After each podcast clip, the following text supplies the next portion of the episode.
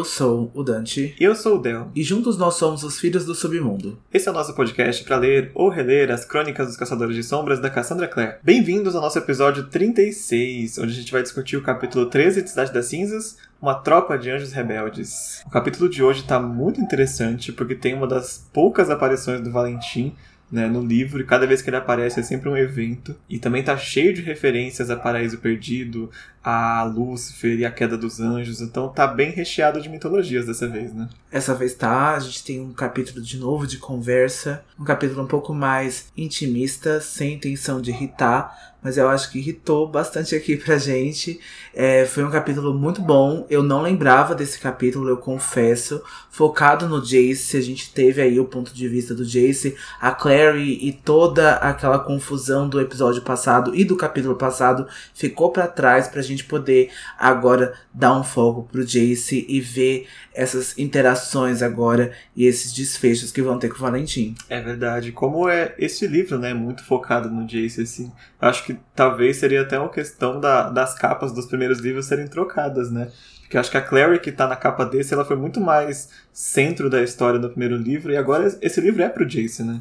Esse livro é pro Jace. Eu acho que o, o quinto livro também, acho que é tanto pro Jace quanto a Clary e outro personagem, mas eu acho que faz muito sentido, tanto porque no, no, na capa do quinto livro é o Jace e a Clary, né, que estão naquela capa aparecendo ali a carta de tarô dos enamorados, É então verdade. tá tá ali os dois. Então eu acho, mas acho que você tá correto de, né, que isso que seria legal ter invertido as capas, porque Cidade dos Ossos foi muito sobre a Clary, né? Mas acho que o momento também que ela conhece o Jace, eles podem ter interpretado desse jeito, mas eu também trocaria as capas. E vamos começar com as mensagens de fogo dessa semana. A primeira é um recado para quem fez a compra na pré-venda do Corrente de Ferro, que as edições que vieram nessa primeira tiragem estão com alguns erros de impressão nos brindes, principalmente no calendário, que está com alguns dias errados no mês de novembro e dezembro, e nas cartas de tarô, que dois personagens, a Tessa e o Jesse, estão com o nome errado também. Então a galera Record está pedindo para quem quiser solicitar uma nova cópia, uma nova cópia desses brindes,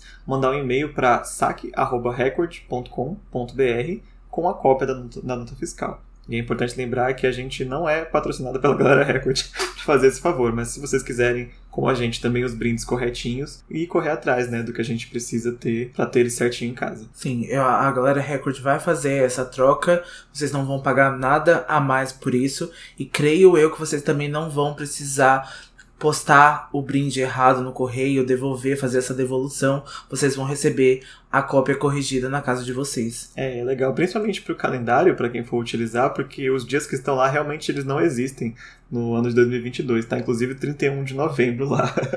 e agora as, as cartas é, é pequeno detalhe, mas para quem quer certinho, né? É, são os nomes, né? O Jesse tá Jesse E, né? Com E no final. E a Tessa, que é Tessa Gray, tá escrito com E e não A no Gray. Então, só alguns detalhes ali, mas a gente viu que até as próprias edições americanas também vieram com erro. Então, eu acredito que foi aí a gráfica que só realmente reproduziu, né, as cartas de tarô com esse erro e não averiguaram, né, e não deram uma olhada melhor, mas eles já estão trocando, então já tem aí a partir também da segunda tiragem, se houver alguns brindes, já vão vir corrigidos. Exatamente. Falando nas cartas de tarô, a gente vai relembrar vocês que neste fim de semana, no máximo segunda-feira, vai sair um vídeo lá no nosso canal do YouTube, do Filhos do Submundo, com a análise completa das cartas de tarô que acompanharam o Corrente de Ferro. A gente tinha prometido tentar fazer lá no nosso Instagram, mas como o vídeo acabou ficando maior do que a gente programou, o YouTube vai ser um lugar melhor para vocês poderem assistir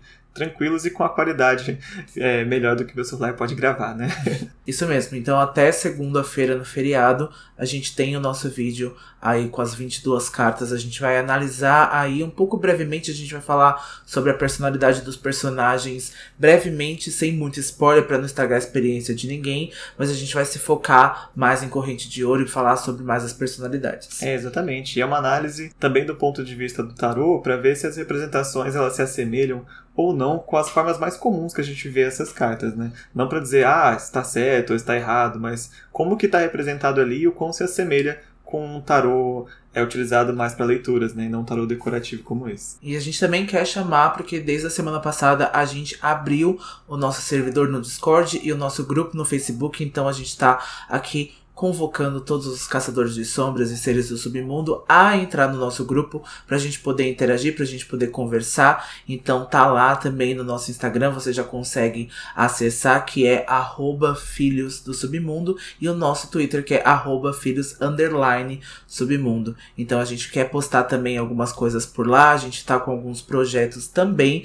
E falando sobre projetos, semana que vem a gente vai tentar fazer alguma coisa especial aqui no nosso episódio, no capítulo Destemor, que é o episódio 37. A gente não vai prometer nada, mas a gente tá tentando trazer aí alguma surpresa pra semana que vem. É, porque é um evento que não depende só de nós. mas se der tudo certo, semana que vem a gente vai ter um capítulo um pouquinho diferente. Com isso, vamos pra sinopse de hoje? Vamos lá. Com uma moto emprestada por Rafael, Jace se dirige em segredo ao esconderijo de seu pai onde é atacado pelo demônio Agramon. Valentim explica seu plano ao filho e tenta convencê-lo a entrar para sua causa. Bom, o capítulo dessa semana então vai começar mais ou menos de onde parou. O próximo, né, a Clary ainda escuta o Jace tocando piano, né, no final do capítulo passado. Ele tá tocando a música do Maurice Reveux, que se chama Gaspard Delanoux. E é uma música bastante clássica, né, que ele tá tocando ali. É uma música que tem 10 minutos, é uma música bem longa. E ele tá ali, ele é até interrompido, né, no meio dessa música quando uma moto é estacionada ali no gramado da casa do Luke.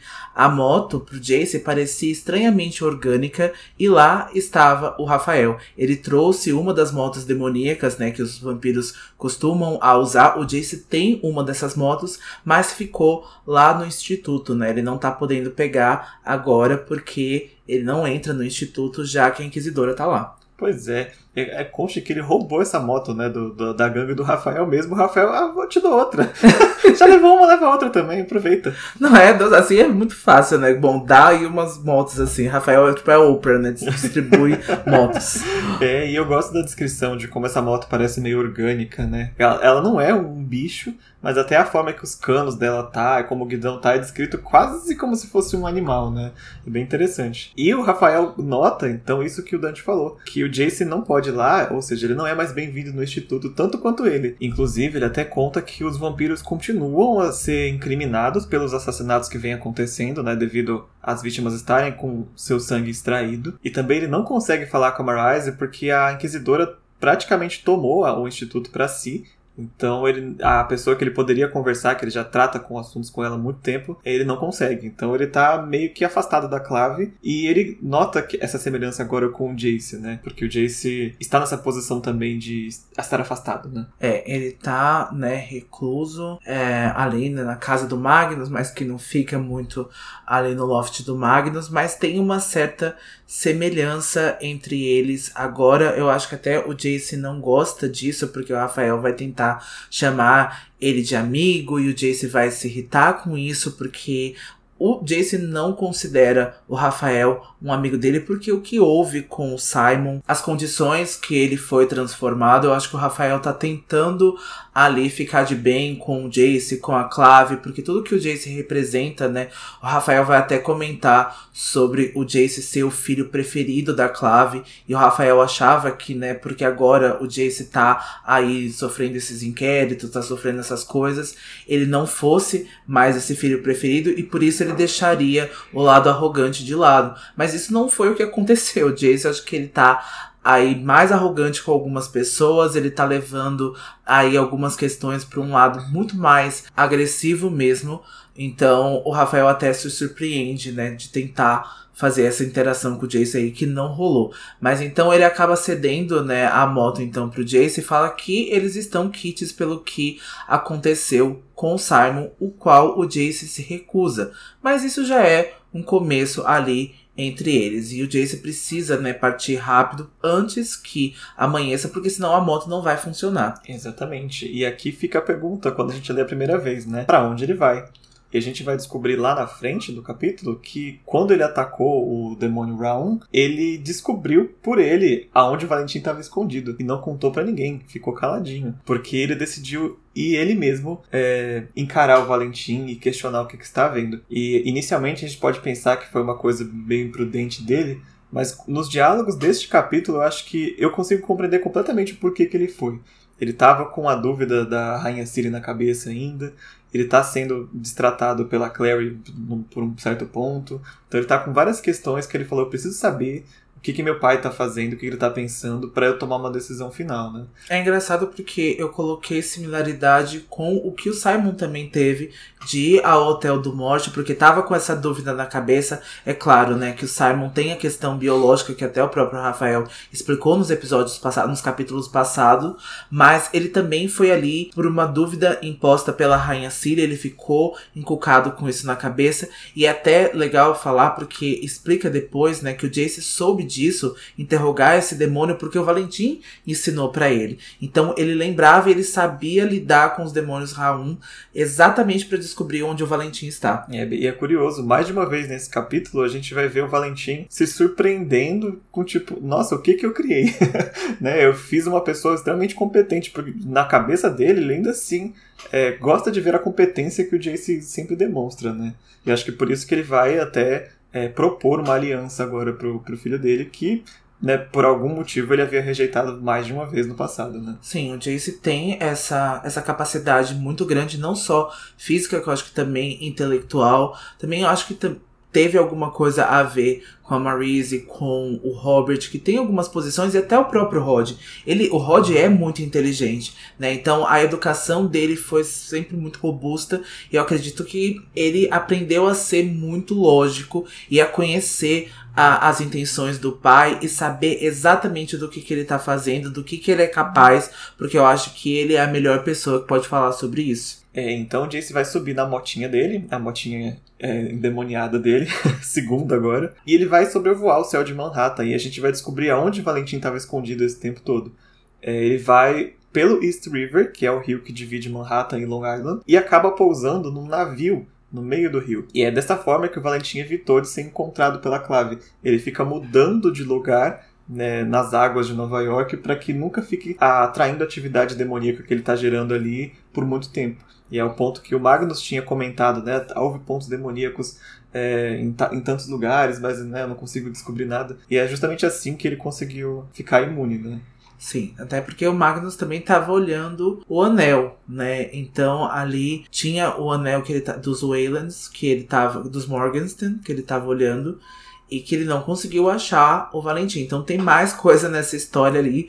Não vamos duvidar da, capa da capacidade de mágica do, do Magnus, porque ele não estava tão errado assim. Mas como o Del disse, é, as atividades demoníacas estavam mudando, então por isso que eles não conseguiram acertar a localização exata do Valentim. É verdade. E me, me lembrou um pouco também do Artifícios das Trevas, né? Que tem muita questão dessa atividade demoníaca no mago também, só que nesta época eles já têm mais facilidade de encontrar, né? Sim, eles duvidam muito dali da pessoa, né? Eles não sabem quem são as pessoas que tá por trás do mistério do, do, do primeiro livro, mas eles já sabem das atividades demoníacas e depois chega os centuriões, que vai ser uma coisa lá que a Cassandra vai trabalhar lá na frente, que não tinha antes menção deles, né? Ela introduziu isso depois, fez de uma forma que funciona muito historicamente para a série, mas os Centuriões são basicamente alguns caçadores de sombras que têm aí uma educação um pouco mais diferenciada, eles lidam mais com essa questão de atividades demoníacas, linhas leis, eles entendem um pouco mais e eles têm um estudo maior do que os caçadores de sombras, especialistas, eles são bastante arrogantes com, com isso, quando vocês chegarem, né? Vocês, quem já tá ali já sabe quem é a Zara, então não precisa nem falar. Não, não os arrogantes, a arrogante. É, mas enfim, eles não têm essa disponível essa tecnologia agora ou não quiseram usar, né? Então Valentim ficou muito tempo escondido. E quando o Jace chega no navio, é descrito como um navio razoavelmente grande, não chega a ser do tamanho de um navio de guerra, mas é bem grande. Ele tá todo pintado de preto. E o Jace fez uma pergunta muito pertinente, que aonde o pai dele conseguiu esse navio? Porque o Valentim, a gente já viu nesse, nesse livro mesmo, que ele tem muitos recursos financeiros. Ele tinha um apartamento na cobertura, ele tem um navio, ele tinha o hospital, do meu hospital foi explicado que ele pegou do. É, foi do Bremel ou do Pangborn, não lembro qual dos dois, porque é a mesma coisa.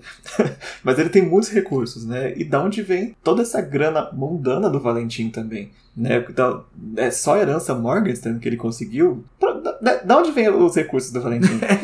é uma boa pergunta, porque eu sempre imaginei o Valentim, tipo, ricaço, assim, sabe? Com seu terno italiano, assim, mas a gente nunca sabe de onde vem esse dinheiro, né? O salário que ele recebia da Clave, ele não recebe mais. Então é de se perguntar de onde vem essa grana. Você tem alguma teoria, Del, de onde vem isso? Eu tenho algumas. Eu posso estar errado também, porque pode ser que só lá daqui no livro 2 se revele eu só não lembrava.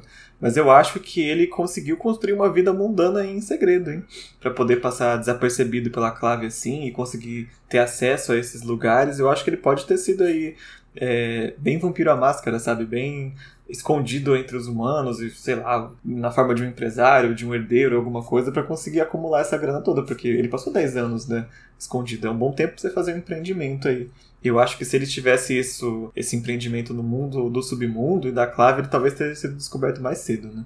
É, eu, eu acredito que sim. Eu acho que também no mundo mundano também eu acho que teria possibilidades. Eu fico pensando nessa coisa da herança do, do próprio Morgenstern e dos seguidores dele, que eu acho que ele pode ter pegado algumas coisas para si mesmo, é, ter feito assim, ter aceitado doações assim da, da, das coisas, porque eu não imagino o Valentim, né, é, passando por, por algum magnata, mesmo que seja uma empresa de laranja, assim, eu, não, eu não consigo imaginar o Valentim né, nessa posição, mas enfim, né, não tá aí é, canônico, então a gente nunca vai saber de onde ele arrumou tanto dinheiro. É, ou, de novo, ou está e eu só não lembrava. É, então. Né? Mas mesmo assim, a pergunta do Jace permanece. Aonde ele conseguiu o navio? Porque, né, já não é pouca coisa você conseguir um negócio desse. E quando o Jace pousa com a moto ali no convés do navio, aparentemente o navio está deserto. Então ele começa a explorar ali se ele encontra alguma pista sobre o pai dele, né? Enquanto o Jace investiga ali o navio, ele vai se lembrar que havia um lago perto da casa dele, do Valentim, né, em Idris, e onde o seu pai havia ensinado ele a velejar, né, o Valentim até diz que todos os homens, né, mundanos ou não, devem saber velejar. O Jace vai arrombar, então, a porta de uma das cabines desse navio, usa uma estela para isso e desce a escadaria e imediatamente a porta se fecha, né, atrás dele, trancando o Jace ali dentro e ele começa a sentir bastante frio e é aquele arrepio que ele percebe que tem alguma coisa errada acontecendo ali dentro e quando ele olha para frente, ele vê a Clary e a Clary tá com as mãos sobre, sobre o peito, as mãos dela estão cheias de sangue, o vestido também tá todo ensanguentado. O Jace fica surpreendido porque, né, ele deixou a Clary lá no apartamento do Luke, mas depois a gente vai saber que isso faz parte de uma ilusão do Agramon, é um medo que o Jace tem e de novo o Agramon vai usar desse artifício da Clary, do medo do Jace perdê-la para aterrorizar ele de alguma forma enquanto essa ilusão ainda continua, né, ele vai pegar a forma da Clary, né, toda ensanguentada, a cabeça dela vai virar para trás, ele vai ver os olhos dela ali esbranquiçados e ele vai então perceber que ele reconhece, né, aqueles olhos, mas uma escuridão rodeia ele novamente. É, novamente, porque ele viu esses olhos lá na Cidade do Silêncio, né? Quem já, quem leu, lembra que é o demônio Agramon fazendo mais uma ilusão de medo para cima do Jace. E quando o Jace acorda, ele tá de cara no convés do navio e ele vai abrindo os olhos, ele reconhece a Brooklyn Bridge à distância e o Valentim tá lá, tá se inclinando sobre ele ali com o seu terninho cinza, a gravata, todo formal, como ele sempre tá, né? Ele tá até sentado em cima de uns caixotes que tá ali. Mesmo sentado ali no lixo, né? Ele não perde a, a pose. e Valentim pergunta como você me encontrou. E aí que o Jace vai explicar o que a gente falou no começo do capítulo, né? Ele, quando ele se afastou com aquele demônio Round, ele torturou o demônio, porque ele sabe que o ponto fraco desses demônios é no coração, e ele sabe localizar o coração dos demônios, uma técnica que o próprio Valentim havia ensinado para ele quando ele era criança. E esse demônio revelou que Valentim estava num navio. E aí o Jace conseguiu deduzir a localização do navio com essa informação, que foi bastante inteligente da parte dele, né? Foi bastante inteligente porque, né, o Valentim, como a gente tinha dito anteriormente, algum, algum tempo atrás, era que ele estava mudando, né, a localização, mas ele foi percebendo ali a atividade demoníaca que estava ali perto, né, porque o Luke mora ali perto também do East River, porque as atividades demoníacas estavam ali, então, né, os, os demônios Drevak foram ali duas vezes, uh, depois foi os demônios Rounds, então ele conseguiu, pela localidade, né, pelo, pela proximidade, adivinhar onde o Valentim estava. É, e o Valentim disse que ele poderia pelo menos ter avisado que vinha, porque aí evitar dele ter um encontro tão desagradável com um dos guardas dele, né? Esse guarda, por acaso, é só um demônio maior. Ah, claro, né? Oi, pai, eu tô passando aí no navio, tá bom? Pra te dar uma visitinha. eu super vejo essa interação Quer que dois. eu traga um vinho, alguma é, coisa? então. e o Jace vai questionar ali o Valentim, então, nessa conversa, sobre o Valentim estar usando demônios, então, para fazer guarda, que isso é algo hediondo de um caçador de sombras fazer. O Jace vai ver o quanto isso é horrível. E o Valentim vai contar que os lobos do Lucian destruíram o seu exército de renegados lá em Renwick, né, lá no final do livro passado. E agora que ele tá em posse da espada mortal, o jeito mais rápido era invocar demônios. Até porque eles são mais fortes, mais inteligentes, mais rápidos. Então eles conseguem fazer o as coisas, né, os planos do, do Valentim muito mais rápido e muito mais fácil, e eles são muito mais controláveis. O Jace também pergunta, né, sobre o que é aquilo que ele viu, a Clary que ele viu naquela ilusão, se ela era real ou não. E o Valentim vai se divertir bastante com esse fato do Jace ter visto a Clary, né? De, do medo de perder a Clary era o que mais é, teme, né? O que o Jace mais teme. E o Valentim vai guardar essas informações aí e se diverte com elas também. E o Jace imediatamente ele percebe que ele pode ter revelado demais. Isso deixa ele bastante inseguro, porque ele deveria ter mantido essas informações para ele, já porque o Valentim nunca perderia a oportunidade de observar qualquer coisa que pudesse usar no futuro. E nisso o Jace se lembra exatamente como é a Rainha Ciri e o que a Rainha Ciri também disse para ele, né? Que ela é muito paciente para guardar essas coisas e isso ela compartilha, né? Esse traço de personalidade ela compartilha muito com o Valentim. É, eles ficam nessa fazendo essas poker face, carinha de que come quieto e fica só guardando tudo que você fala, né? Pro momento certo ele usar. E ele não tem problema nenhum de usar isso nos próprios filhos lá na frente, né? E é nisso que o Valentim vai explicar pro Jace que o que ele encontrou na escada era o Agramon, né? o demônio do medo. Que ele assume a forma daquilo que a pessoa mais teme. E se alimenta do medo da vítima, né? E depois mata. O que deixou ele surpreso como o Jace não morreu nas mãos do Agramon né? Porque é a primeira vítima, na verdade, é a segunda vez que o Gramon encontra ele, e ele não consegue matar o Jace, né? E a gente viu o que aconteceu com o primeiro feiticeiro, né? O Elias, né? Lá no, no, no prólogo o Elias e até mesmo os Irmãos do Silêncio, né? O, o Agramon não chegou de fato a matar os Irmãos do Silêncio. É, o medo, absoluto pânico, fez que o irmão Jeremiah morresse, né? Então o Agramon não chegou a fazer um, a matança física com o irmão Jeremiah, né? Foi mais o medo psicológico mesmo. É, e aí o Valentim parabeniza o Jace, inclusive, por ter sobrevivido. Parabéns, filho. e o Jace vai perguntar para ele como ele conseguiu convencer um feiticeiro a invocar um demônio maior assim, né? E aí ele vai ligar os pontinhos, que quando o Valentim vai contar que ele enganou um feiticeiro para fazer isso. E o Jace vai entender que esse feiticeiro, o Elias, que morreu, é essa primeira vítima dos assassinatos que as pessoas vêm comentando. Ah, um feiticeiro morreu, é, uma criança feiticeira morreu porque ele era super jovem, ele tinha 16 anos. E de fato, o Valentim aproveitou para tanto chamar o demônio quanto conseguir a primeira vítima para o ritual que ele ia fazer em seguida. Ele conta então que descobriu que o Valentim havia enviado esses demônios Drevak para espiar o Luke e descobrir a presença da Maia, porque quando ele enviou então os demônios Realm, é, porque ali havia uma criança lobisomem, era então para sequestrar a Maia, não só por ela ser uma criança lobisomem, mas por ela estar tá próxima do Luke. Então o Valentim quer machucar o Luke de todas as formas possíveis, traumatizar ele dessa forma de perder uh, uma pessoa próxima do bando dele e o Jace vai até falar que isso é baixo até mesmo pro próprio Valentim. É, e é um dos poucos momentos que a gente vê o Valentim é, falhando devido às suas emoções, né?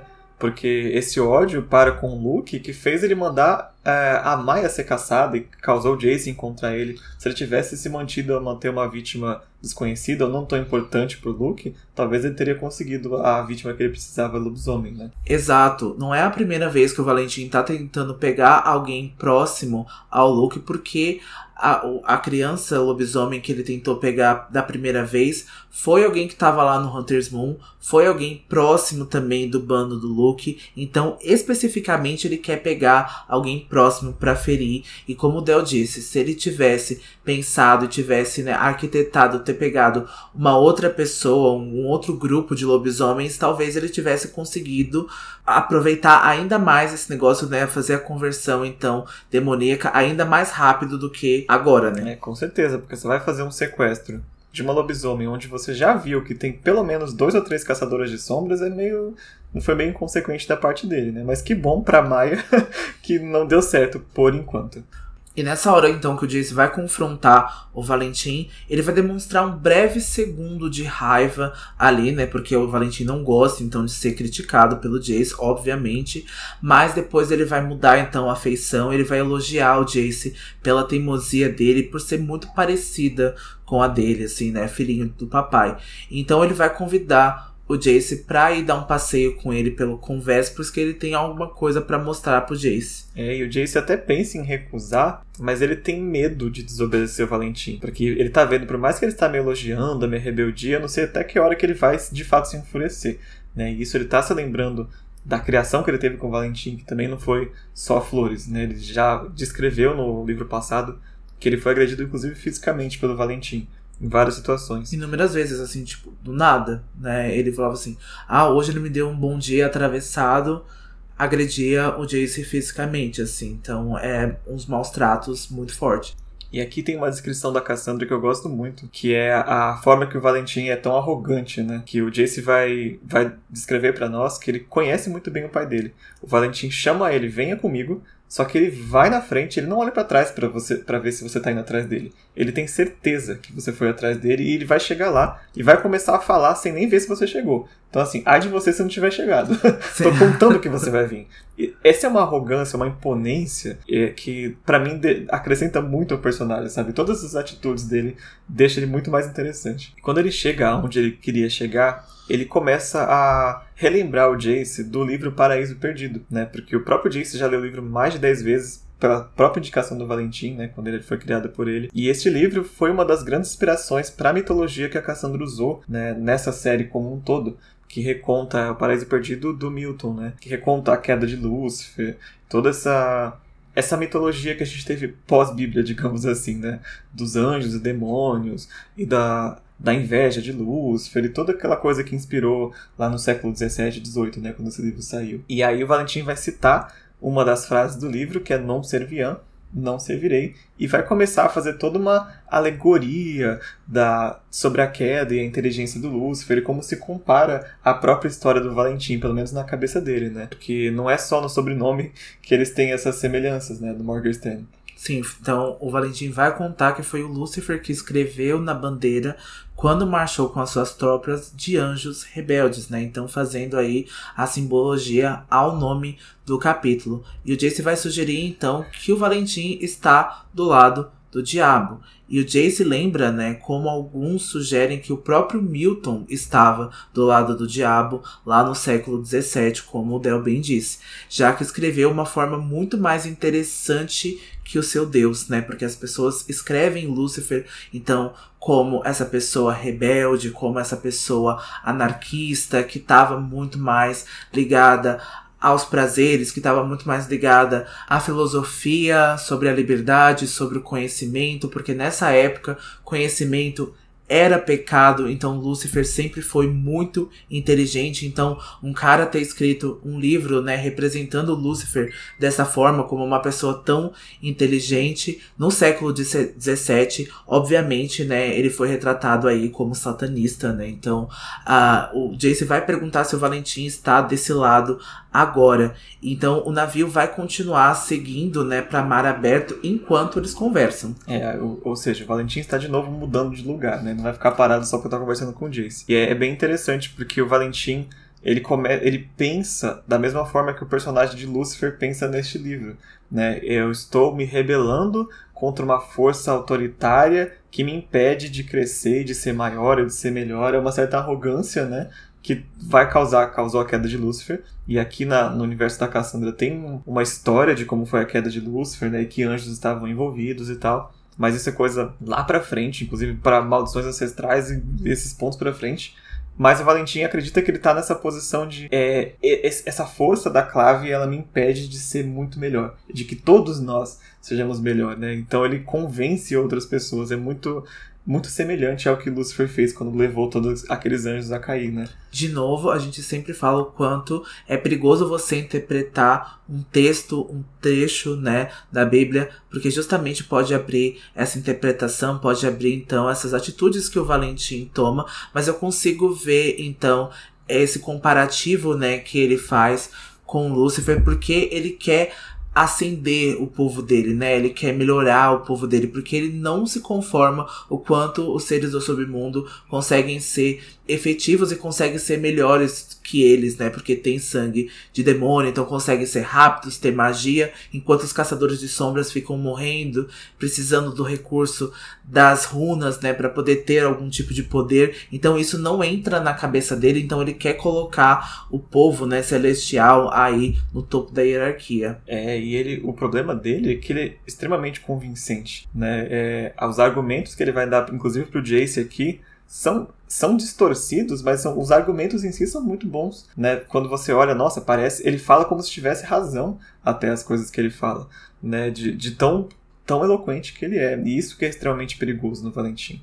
Ele vai arranjar o argumento exato para te convencer que ele está correto. Afinal, a clave é sim um, uma autoridade que limita as pessoas. Até 10% ele pega o que está certo e o que é verdade e depois ele só amplia com as mentiras e com as distorções para conseguir o que ele quer. E isso não foge muito da nossa realidade. Eu acredito que o Charles Manson, que é aí um dos principais serial killers da, né, de todos os tempos, ele era uma pessoa muito bem aparentada, muito bonito, e ele falava de forma eloquente, ele dava discursos onde as pessoas acreditavam mesmo nele e as pessoas duvidavam que ele tivesse feito tudo aquilo, né? As pessoas eram apaixonadas por eles, né? As mulheres, então, até a, a última mulher dele, né, que engravidou dele, né, que então teve uma filha com ele, acreditava nas coisas que ele tinha feito e acreditava na visão dele. Então não foge muito, não é muito difícil da gente ver essas pessoas que conseguem ser totalmente manipuladoras, porque a gente sabe como que isso funciona, né? Ele dá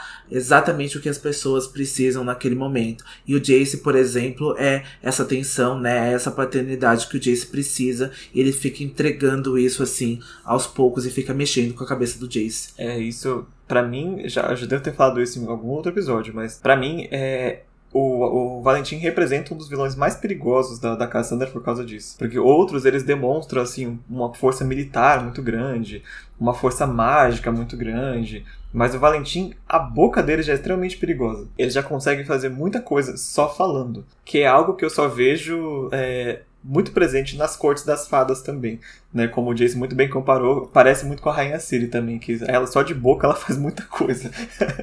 Mas é, Valentim para mim não deixa de ser um dos mais perigosos e um dos mais cruéis por causa disso, sabe? Sem nenhum efeito mágico, sem nenhum passado traumático, sabe? Sem nada que engatilhasse isso, ele virou uma pessoa desse tipo, sabe? É muito estranho.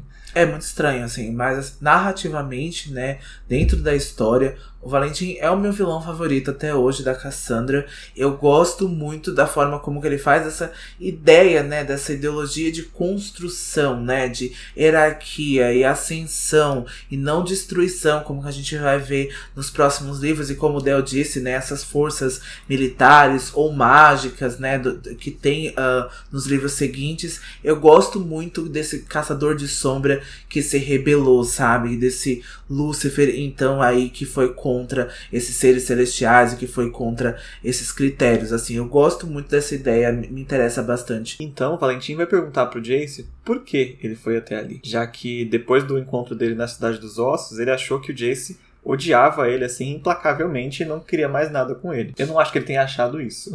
Eu acho que o Valentim nunca duvidou da, da, dos sentimentos do Jace para ele, porque ele usa até, até agora, ele continua usando, né? Mas o Jace viu que tinha uma curiosidade nos olhos do Valentim. Então, alguma coisa no Jace tá conseguindo surpreender o Valentim ainda. E o Jace diz que, num encontro com a Rainha Ciri que ele teve, a rainha havia pedido que ele perguntasse ao Valentim a próxima vez que ele encontrasse ele que sangue corre em suas veias? Essa pergunta ela tem tantos sentidos, e alguns que a gente não pode falar nesse capítulo ainda, né? Mas é... o Valentim, inclusive, acha essa pergunta extremamente ridícula, talvez até para disfarçar o porquê de fato essa pergunta deveria ter sido feita, né? Mas ele vai sair pelo descanteio da, dessa resposta, né? É, ele diz então para que se ela perguntar novamente, ele dizer que o sangue que corre nas veias do Jace é o sangue que corre em todas as veias dos caçadores de sombras, que é o sangue de anjos. E pra galera que tá lendo pela primeira vez, né, ou, ou, a gente, a maioria dos nossos ouvintes são as pessoas que já estão relendo essa história, sabem, né, do que isso que o Valentim tá falando. A gente sabe que o Valentim tá enganando e que ele tá omitindo muitas coisas, mas o Jace então vai falar, né, que o, Valentim vai assumir, vai desconversar ali que ele não tá ali só por essa pergunta ridícula e o Jace vai revelar que os Lightwood não passam de um problema e que o Luke deve odiar ele agora e que a Inquisidora quer vê-lo morto e que o Alec tá magoado com ele e ele nem sabia motivo, né? Ele nem sabia o porquê. E o Valentim... Ele é inconveniente. Faz aquele tipo de pergunta do jeito que ele faz, ele não, quer, não entende porquê. pois é, né? Ferrou aí com o esquema, ferrou aí com o relacionamento aí do Magnus e do Alec e não sabe o porquê. E aí o Valentim vai então perguntar sobre a Clary, né? Mas, mas o Jason já vai logo falar que a Clary também não tá muito feliz com ele nesse momento. É, ele, tá, ele tá bastante magoado, mas eu acho que ele deu uma exagerada um pouco assim na questão do, dos Lightwood e tal, porque meio que já tinha resolvido esse assunto com a Marise, né, nos capítulos passados. E de repente ele voltou a ficar magoado, né? É, porque ainda a Marise ainda tá ainda sendo a cadelinha da Inquisidora, ela não tá podendo fazer muita coisa, então talvez o Jace ainda não consiga ver uma alternativa, né? Não consiga ver um final para essa história para então vir essa, essa redenção deles, né? para melhorar um pouquinho o relacionamento deles. É. Então o Jace vai lembrar o Valentim que lá na Cidade dos Ossos, o Valentim tinha dito para ele que ele nunca teve a chance de contar toda a verdade para ele, que ele não sabe tudo. E agora ele quer saber né, os porquês. Porque conte a verdade então, estou aqui para te ouvir. Por que, que ele matou os irmãos do silêncio? Por que, que ele pegou a espada mortal? Mas principalmente por que ele abandonou o Jace uma segunda vez. Né? E isso ele está se referindo ao ao que aconteceu em Greenwick no final do livro passado. Valentim atravessou o portal e deixou o Jace lá sozinho de novo, né? Quando o Jace estava quase tinha acabado de recuperar o pai. E essa eu acho que é a a grande mágoa dele, né? Que fez ele vir até aqui de verdade, o real motivo dele sair de lá e ir até aqui. Confrontar o pai e perguntar por que você me abandonou de novo, né? Essa é uma grande ferida pro Jace. Por que que ele falou que era o filho dele, que ele voltou e queria ficar com ele e agora largou ele outra vez? Eu acho que ele fez isso propositalmente ali para usar o Jace como arma dele, porque ele queria que o Jace ficasse ali no instituto para que ele pudesse fazer as coisas da conversão demoníaca, para que ele pudesse mexer com ele, porque o Jace naquela época estava muito apegado, né, ainda a Clary, né, ele estava apaixonado, ele ainda não sabia sobre a, a irmandade dos dois, né, sobre então a paternidade também da Clary. Então, acho que colocar ele ali, né, colocar o Jace dentro desse problema pode ter deixado um Jace muito mais vulnerável, muito mais ferido psicologicamente e agora usar o Jace e falar assim, eu vou estender a minha mão para você. acho que o Jace vai muito mais fácil agora. É bem capaz, ele, ele totalmente pensaria em todos esses passos, né? Que ele ia sofrer é, ao, ao ter a identidade revelada para os outros como filho de Valentim, né? E fazendo um outro paralelo ao Star Wars, porque nessa série a gente pode fazer paralelos ao Star Wars, Há, há, um livro do universo expandido de Star Wars que acontece o mesmo processo com a princesa Leia. É, é revelado pro, pro universo que ela foi a filha do Darth Vader. E aí ela acaba perdendo tudo também. Todos, a, a grande heroína que ela era e senadora acabou ficando com a imagem manchada e ela acabou perdendo tudo. Inclusive o posterior casamento e o, o respeito do filho dela, né? Que gerou todos os conflitos seguintes da, da saga. E eu acho muito interessante essa consequência, tanto política quanto pessoal dos personagens, de ter essa revelação né? É o filho do Valentim, o filho do Darth Vader, né? É um, é um peso muito grande. Eu acho que a Cassandra fez bem em não deixar isso passar batido e ser um plot central desse segundo livro. É, eu acho que em muitas histórias e até em muitas famílias, a gente é o que a família é, né? As pessoas até lá mais do interior aqui do Brasil, lá em Minas, ah, você é filha de quem? Né? E essa pergunta fica implícita de quem você, de onde você veio, né? Ah, então aquela pessoa, então se você é filha da Joaninha, então você deve ser boa pessoa, você. Então eles acabam é, é, medindo o seu caráter pelo filho de quem você é, sabe? De onde você vem, qual é a sua índole. Então eu acho que isso faz muita significância mesmo. Eu acho que isso é muito real. É, e faz muito sentido no contexto da fantasia, né? Que é muito comum o plot de o protagonista é filho de ou do vilão ou de algum herói passado. E é, quando acontece dele ser filho do vilão, nem todos tratam a consequência política e ao redor do, do, do, de um herdeiro do vilão ser um herói agora. Né? E a desconfiança do povo, essas coisas. Eu já vi algumas séries de fantasia que isso acontece que, tipo, passa completamente despercebido. É, é o estigma, né, que a gente carrega com a nossa família. Então, a, até, né, fazendo então um pouquinho de é, também comparativo com Harry Potter também. Ah, todos os bruxos da Sonserina são maus, né? Então, por causa de tais bruxos, por causa do Voldemort. Mas então a gente teve Pedro Pettigrew, por exemplo, que era da Grifinória e traiu seus amigos. Então, não, não quer dizer nada. Então, é legal a gente brincar um pouquinho com essa, com essa coisa, brincar um pouquinho com, com essas ideias, porque a gente pode desmistificar um pouquinho dessa ideia de herói e de vilão e dos seus filhos que podem ou não seguir os seus passos, mas que são pessoas diferentes, né? Exatamente, principalmente aqui no contexto dos caçadores, em que família é uma coisa muito importante, né? E com essa pergunta, né, que o Jace fez, o Valentim já vai fazer, olha, você já sabe o que eu quero. E aí o Valentim vai fazer aqui um discurso totalmente patriota.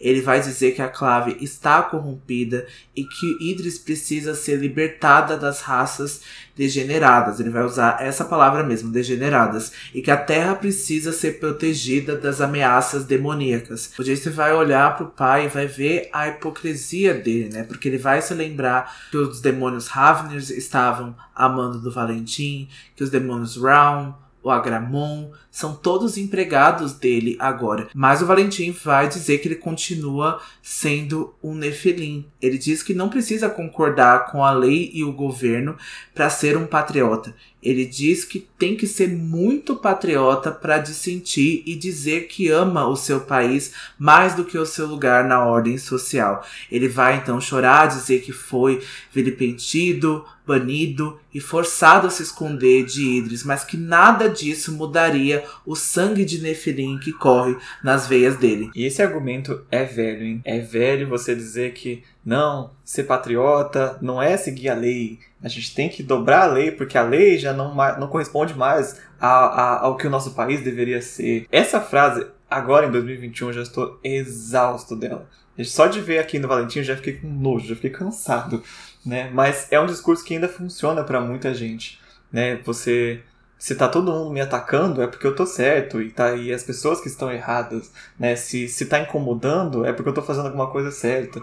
E esse, esse argumento é tão de até clichê, né? Dos, dos grandes líderes populistas que nós temos por aí, né? Com certeza. E acho que funciona porque as pessoas pensam: ah, mas então vai voltar Make America Great Again, sabe? Vai voltar a isso, vai voltar ao que era tradicional, vai voltar ao que era bom anteriormente. E não vai não, amor. Não vai não. Vai ser muito pior. Isso não existe. A gente vê o quanto isso é, o quanto isso acaba com uma democracia, o quanto isso acaba com um governo, o quanto acaba com uma sociedade, porque a gente vê um monte de bosta que a gente tá vendo agora. É, e o argumento dele é que o sangue Nefilim dele nunca vai mudar. De fato, o sangue dele nunca vai mudar, mas ele já deixou de ser um Nefilim há muito tempo atrás.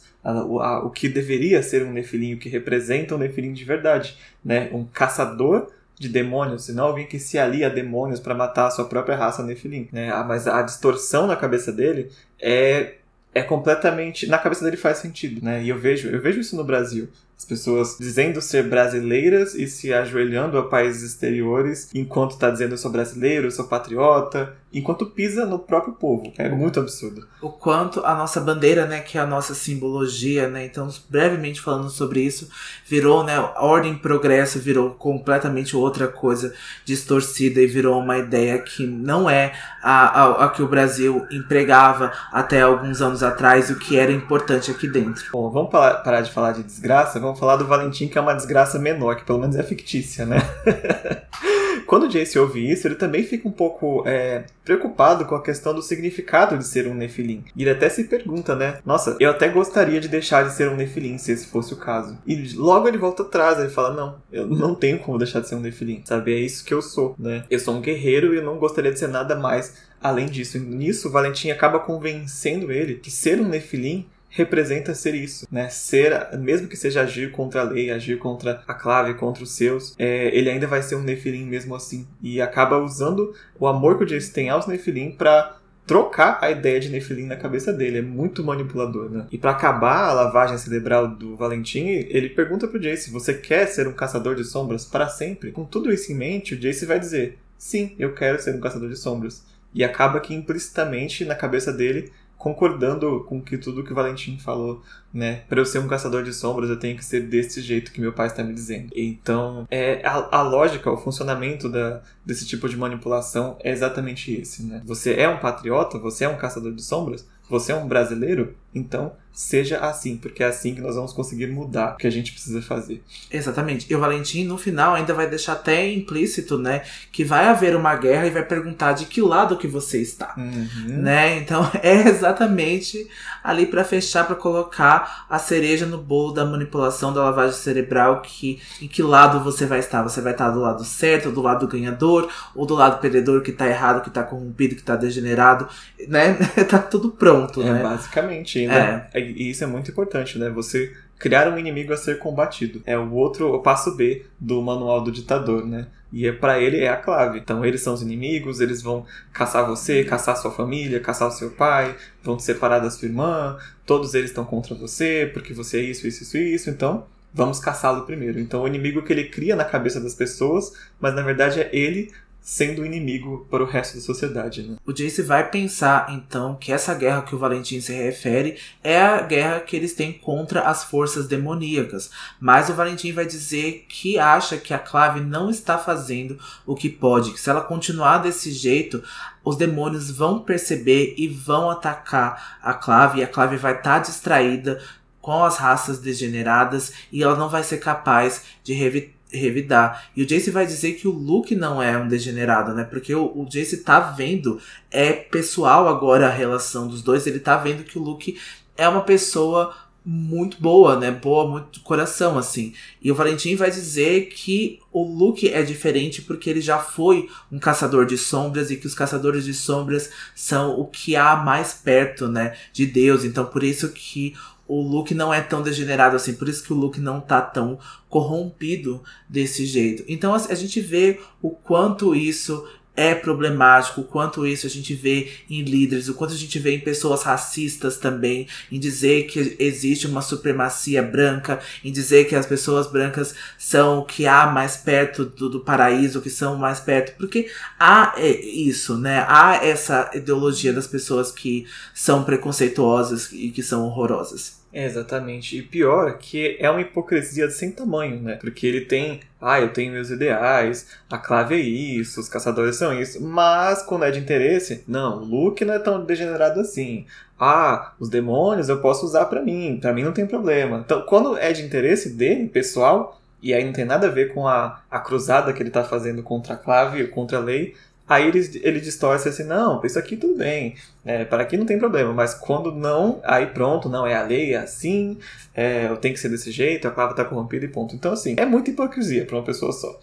e para um grupo de pessoas, né? Porque ele não está sozinho aqui. Termina com o ápice da, da megalomania dele, né? De achar que os caçadores de sombras estão mais próximos de Deus, porque eles têm sangue de anjo. Então, por isso eles são superiores e tal. Então, né?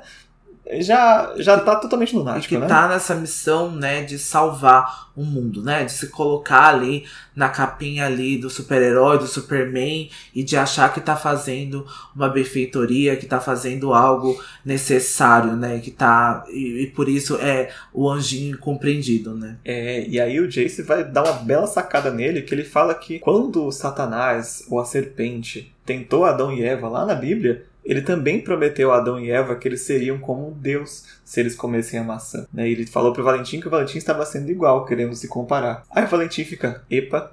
Aí ele já vira, né? Ah, que legal você observar isso. Assim você me afasta do pecado do orgulho. Mas é um desgraçado mesmo, né?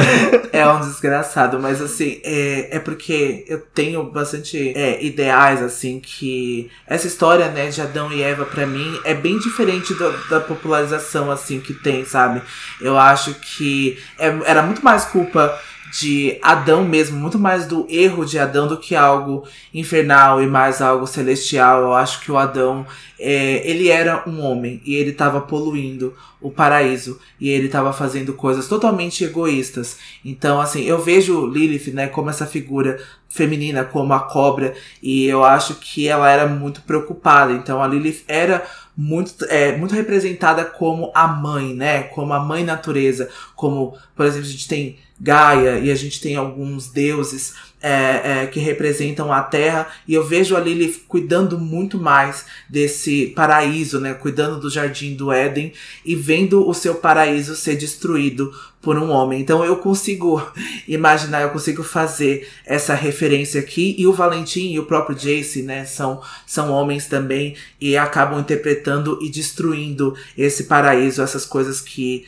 seriam, é, que são bonitas, né, e que são genuínas. É, e há várias interpretações, né, desse, desse mito específico. E é interessante que a Cassandra, ela não utilizou nenhuma das duas exatamente, né? Aqui meio que se mistura a mitologia judaica e a mitologia cristã, então existe essa questão da serpente, né, que pode ter sido Lúcifer ou não, até então não está confirmado, mas existe a Lilith para Cassandra, que foi a primeira mulher de Adão também, né? Como a nossa mitologia aqui, só que neste caso aqui ela foi expulsa do paraíso sozinha por não obedecer a Deus e acabou depois é, originando a uma dos primeiros grandes demônios da, da franquia, né? Como personagem. Mas eu acho que se, tudo se relaciona, sabe? Essa questão da tentação, de atingir o conhecimento, né? no caso de, tanto de Valentim quanto de Lúcifer, é alcançar aquilo que a autoridade maior não quer que ele alcance por algum motivo, né? e às vezes algumas coisas que você não quer que alcance não precisa ser alcançada mesmo, e outras precisam, então é, é muito é, é, muita filosofia. Já estou até divagando aqui. Mas o que de fato é objetivo aqui é que o Valentim acha que ele é o novo Lúcifer. Isso é, é, inquestionável, né? E como o Jace salvou ele do pecado do orgulho, o Jace vai falar: é, mas tem vários outros tipos de pecado que o senhor está cometendo, não é só orgulho, não. e ele não entende porque que o pai está utilizando demônios para fazer o que ele quer, né? Vai totalmente contra tudo que a clave ensina, tudo que a lei ensina, que o anjo ensinou. E Valentim nem hesita, ele fala: claro que eu estou usando demônios. A clave não se submete à razão. Então, eu só posso usar a força. E a força maior que eu tenho e mais rápida que eu consigo fazer agora é de demônios. Então, para ele, é lógico que eu vou usar demônios. Simples assim, tá justificado, né? é, então, ele acha, né? E a gente sabe que não é só agora, né? Então, ele já usou essa desculpa há muito tempo. Ele já se deu essa liberdade há muitos anos de fazer isso. Então, ele, ele é essa pessoa corrompida, ele é essa pessoa hipócrita e eu percebo aí esse sentimento de insegurança, de ter alguma coisa internalizada, né, com os integrantes do submundo, essa inveja mesmo. A gente dá para resumir isso, né, que sim, ele é invejoso, ele não se aguenta é, vê que tem outras pessoas superiores a ele por N motivos, assim, sabe? Então fica mesmo assim com essa questão de masculinidade frágil também, de achar que é o provedor e que é a coisa, é, é, é né, o homem, que é essa figura e que ele precisa representar isso. Então a gente vê o quanto ele é inferior, basicamente. É, é todo esse mecanismo dele de passar a inferioridade que ele sente com si mesmo, né, como caçador, e devolver de volta para as pessoas como se elas fossem piores do que ele. Né? O Jace então pergunta pro Valentim se ele matará todos os caçadores de sombras que se opuserem a ele, mas o Valentim está contando que a Clave desista diante do seu poder e que ainda há aqueles que o apoiam no meio. E a gente não vai demorar muito para saber é, quais são essas pessoas que ele está se referindo, que estão dentro da clave, né, e que apoiam uh, os ideais do Valentim e que eles vão se levantar no momento correto. Ele diz que não se importa que a clave o odeie, já que não há nada na balança da sobrevivência. Então o Valentim pega, né, o que veio para mostrar pro Jace que é a espada do anjo. Ele falou, falou, falou, falou ainda não tinha mostrado o que ele veio mostrar, né? a espada mortal que ele roubou. E é a primeira vez que o Jace vê a espada de perto, né? Ele consegue observar os detalhes e a, a asinha, né? Que a espada tem ali na, no cabo. E ele entrega a espada pro Jace. E quando o Jace segura a espada, sai um raio de luz até o céu. E a Cassandra descreve um efeito quase como se estivesse se quebrando uma barreira que estava no espaço, né? Que estava ali no céu. E racha, assim, que nem um vidro. Então Jace tem uma visão de uma horda de criaturas demoníacas horrorosas, enormes. Assim, ela descreve seres assim, eu nem preciso descrever aqui porque são várias descrições, vários seres diferentes, mas são demônios bem grandes e bem diferentes desses do Round e do Raven e desses pequenos que aparecem aqui na apareceram na história até então, né? O Jace inclusive ele passa mal, ele vomita segurando a espada ali. E quando ele faz se inclinar para fora do navio, ele vê demônios marítimos também, de tanta dimensão quanto. Quando Jace finalmente consegue largar a espada, é, ele vê que aquilo era uma ilusão, era só uma visão, e tudo voltou ao normal e voltou ao silêncio que tava só o navio, ele, o pai e o mar. E é bom a gente relembrar que essa visão que o Jace teve se assemelha muito ao sonho que a Clary teve nos capítulos passados. Ela também sonhou com a Jocelyn na praia, ela também viu esse mar cheio aí dessas criaturas horrorosas ali dentro. Então a gente começa a ligar os pontos e quando o Jace, né, vê essa visão, ele vai acabar vomitando, vai acabar derrubando a espada. E quando o Valentim pega a espada da alma do chão, ele conta pro Jace que aqueles eram os demônios atraídos para a borda desse mundo pela a espada do anjo. E que esse é o exército do Valentim que eles estão esperando ali é, do lado das proteções. E a, esperando somente o chamado do Valentim para né, que então eles possam entrar dentro da nossa dimensão. Ele pergunta pro Jace se a Clave não temerá o seu, o seu poder e pede para que o Jace convença os Lightwood a ficarem ali do lado dele porque só assim o Valentim então vai conseguir oferecer clemência para ele. E aí agora o Jace vai então pensar sobre o Alec, a Isabelle, a Clary, e ele vai pensar que ele também quer que o Valentim ofereça essa clemência a eles, né? Porque o Jace não quer que nenhum mal aconteça a eles, é claro, mas porque o Jace também pensa de um lado que ele já ofereceu muito mal para essas pessoas. E o Valentim, ah, ele faz uma expressão de que entendeu porque o Jace tá preocupado com os amigos. Só que ele fala assim: é verdade, a culpa é sua mesmo. Todo mal que aconteceu a eles, é a culpa é sua. Mas não é intencional. E olha como ele vai tentar convencer o Jace agora. Que o Jace é igual a ele. Eles causam mal e destroem tudo as pessoas ao redor deles porque eles têm um propósito muito maior nesse mundo. Então, essas pessoas, esses amigos, uh, irmã, são distrações que impedem eles de atingir o maior objetivo deles, que é salvar o mundo. Olha a arrogância do Valentim. E pior, o Jace acaba sendo convencido por isso, né? Que essas pessoas, não que, nossa, eu tenho que me aliar ao meu pai, mas que sim, eu estou causando mal a essas pessoas e é por causa de quem eu sou, como a Marise já tinha falado com ele no capítulo 2 desse livro.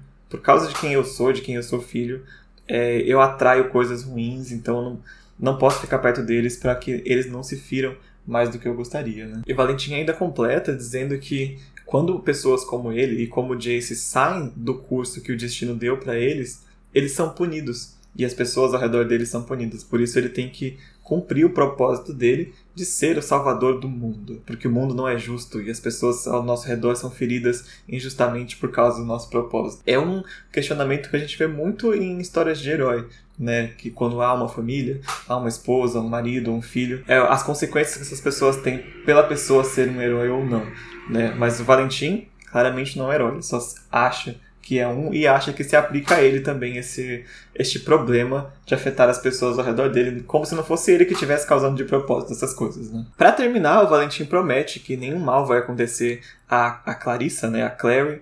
Inclusive ele vai levar ela para Idris para se proteger e nada vai acontecer desde que ele se alie a ele e os convença a se juntar a ele para que ele possa proteger as pessoas, né? Inclusive ele vai estender essa proposta para os Lightwood, inclusive para o Luke. Aqui que o Jace devia ter percebido que é mentira, né? Porque o Valentim protegeu o Luke depois de tudo que ele sabe, tudo que ele viu e tudo que ele tentou fazer com o Luke até no livro passado.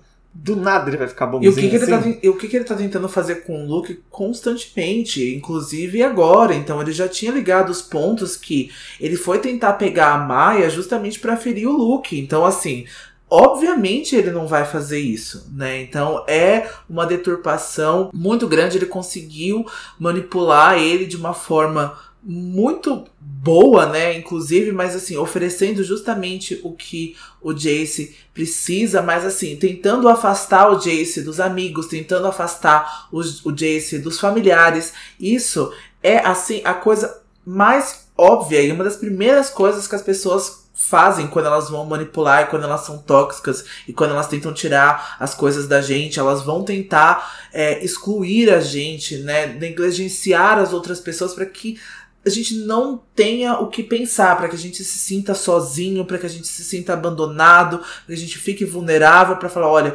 você é um herói, a gente vai salvar uma nação, ele vai te dar um propósito, vai fazer com que o Jace se sinta importante. Então é isso que o Jace precisa exatamente agora, de um propósito. E todos os caçadores de sombras precisam desse propósito. Então eu acho que vários outros no papel do Jace, Emma, Julian, qualquer outro cairia nesse papel. Com certeza, principalmente, principalmente eles que também têm essa questão paterna muito complicada, né? Mas a do Jace a gente já sabe muito bem como é difícil é, o relacionamento com o pai e a falta que o pai fez. Então ele fazer esta proposta, que é quase uma solução mágica, né? A guerra é inevitável, todo mundo vai morrer, se você não se aliar comigo, quem você se importa também vai morrer.